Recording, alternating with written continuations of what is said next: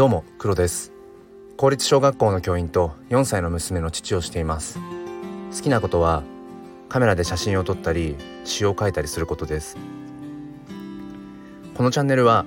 切り取った日常の一コマからより良い明日への鍵を探していくチャンネルです。本日もよろしくお願いいたします。さて、えー、今日は4月1日です。まあこれまでだったら、えー、4月1日といえば、まあ、エイプリルフール、まあ、嘘をついてもいい日なんていう、えー、日だと思うんですが、えー、今回はですね今回というかあの今巷ではあのー PR タイムズさんというところが企画をして April Dream え夢を語る日に4月1日をしていこうっていう、えー、そういうまあ素敵な、えー、今流れというか動きがあります。まあ、様々な SNS でもねそんなような発信をされているのでご存知の方も多いかと思います、えー、なので、えー、今日の放送は僕もそのエイプリルフールではなくエイプリルドリームの方に乗っかってみたいと思います、えー、さて、えっと、夢というと、え皆さんは、まあ、どういったものを想像しますかね？なんだろう夢の定義というか何をもって夢とするか、えー、例えばうーんチョコが食べたいからあの、コンビニに買いに行こう。これはまあ夢とは言えないような気もしますよね。まあすぐに実現可能な気がするというか。うん、えー、まあ、もしくは、えー、明日うん髪を切りに行こう。まあ美容院がね予約が埋まってないとかで埋まってるとかじゃなければえー、まあそれも実現できますよね。だからそれはもう予定。明日の予定なんていうふうに言うかもしれないし。うん。なので、えー、なんかこうすぐに今すぐにもしくはこうここ数日の間に達成ができそう実現ができそうなものっていうのは多分僕らは夢とは呼んでないような気がします。じゃあまあその上で僕の夢は何かっていうお話を、えー、したいと思うんですがえっ、ー、とですね、まあ、4つあるなっていうふうに思います。まあ、この放送するために自分の夢って何だっけなと思い、えー、返してみたら、まあ、4つ、えー、上がってきました。えー、まず1つ目は、え娘今4歳の娘がいるんですが娘が、まあ、大きくなった時に、まあ、年頃になった時にあのなんだろうな一緒にあのショッピングに行ったりできるそういう仲になること、うんまあ、そういう中でいること居続けることっていうのかなうん、例えば服をこうねあのこれいいんじゃない似合うんじゃないなんてことをなんか自然とできるようなそういう、まあ、親子親子関係で、えー、居続けたいななんてことを思っています。まあ、それが一つ目の夢です。えー、二つ目は、えーまあ、昔に辞めたバンドをまた、ま、再結成して、ま、ライブをやったりだとかなんかこう曲を作ったりだとか、え、そんなことをしたいなっていうのが2つ目の夢です。で、えー、3つ目はあのー、まあ、今特に自分が好きなカメラで写真を撮る、まあ、これに関係するんですけども、まあ、自分で撮った写真を背景に、まあ、刺繍まあ詩ですよね、えー、を載せたそういったまあなんか写真集というか刺繍というか、まあ、そういうものを、えー、作りたいなっていうのが3つ目の夢です。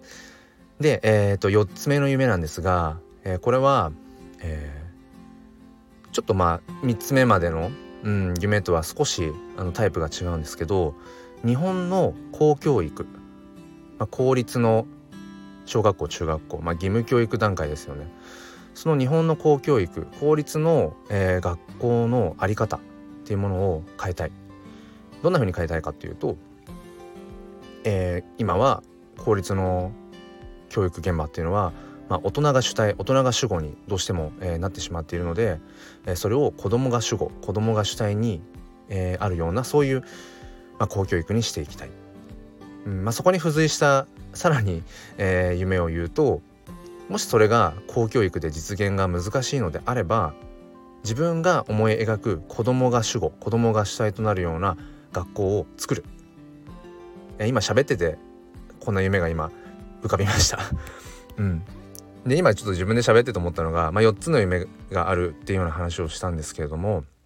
うん1つ目の、えー、娘と、まあ、より良い人間関係であり続ける、うんまあ、これはまあ自分のうん心がけ努力次第で実現可能な気がする。し、えー、2つ目の、まあ、バンドをまた結成して、まあ、これもうんまあそうだな数年後、うん、に実現可能な気がする。えー、3つ目の、えー、自分の写真集まあ写真集っていうか、えーと、詩集ですかね、えー、そういったものを作る、まあ、これもうんなんかこう自分の行動次第では可能できそうですあの実現できそうですよね。で、えっと、4つ目の公教育を変えるっていうのはこれはちょっと果てしないなと思っていて、えー、自分の思う学校を作るなんていう今思いつきで言った夢もこれは一番自分から今遠いかな遠い未来にあるような気がしていて、まあ、ここはもう少し、えー、解像度を上げていってもいいかなって思っています。うん、まあなのであのー、今ね4つ夢を話させていただいたんですけどもうんなんかこう実現したいっていう強い思いがあるでも、えー、今すぐに自分一人の行動で、えー、どうにかつかめるようなものではないっていうのが夢なのかななんていうふうに今自分で話していて、えー、思いましたでも自分の行動次第そしてプラス周りの、えー、人との、うん、関わりっていうのかなそういうちょっと不確定要素みたいなところを含んだ実現をしたいけどうーんなかなかもしかしたら実現が難しいかもしれないみたいなことも、まあ、夢と呼ぶのかなっていうふうに思います。ただ、えー、その夢を、えー、頭の中に描くだけではなくて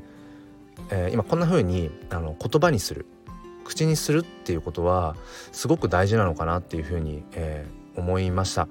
それがねあの周りから見た時に「えー、そんな夢叶わないよ」とか「うんそんなあの本当に 夢見てんじゃないよ」なんてことをねあの中には言われたりだとか思われたりだとかするかもしれないけど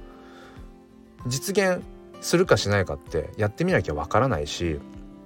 うん、やってみなきゃわからない。でもそんな未来を、えー、希望してる、うん、そんな未来を描きたい迎えたいっていうふうに思うそれが夢だと思うので、えー、なんかねそういう「君の夢って何?」とか、えー、僕の夢私の夢ってこんななんだ」なんてことをうんこう前向きにね、えー、伝え合えられる会えるような、まあ、そういううん世界でというか、えー、社会でというか 荒れたらいいんじゃないかななんていうふうに、えー、思いました。あ5つ目の夢としてはあれだな。あの、いろんな今生きづらさを感じてる人たちがよりよく生きられるそういう社会、えー、世界を作っていくなんてことももしかしたら自分のもう一つの夢かもしれません。今思いつきました、えー、言葉にするって口にするって大事だなっていうふうに身をもって今感じているところです、えー、何か参考になれば幸いです、えー、今日も最後まで聞いてくださりありがとうございました。それでは今日も心に前向きファインダーを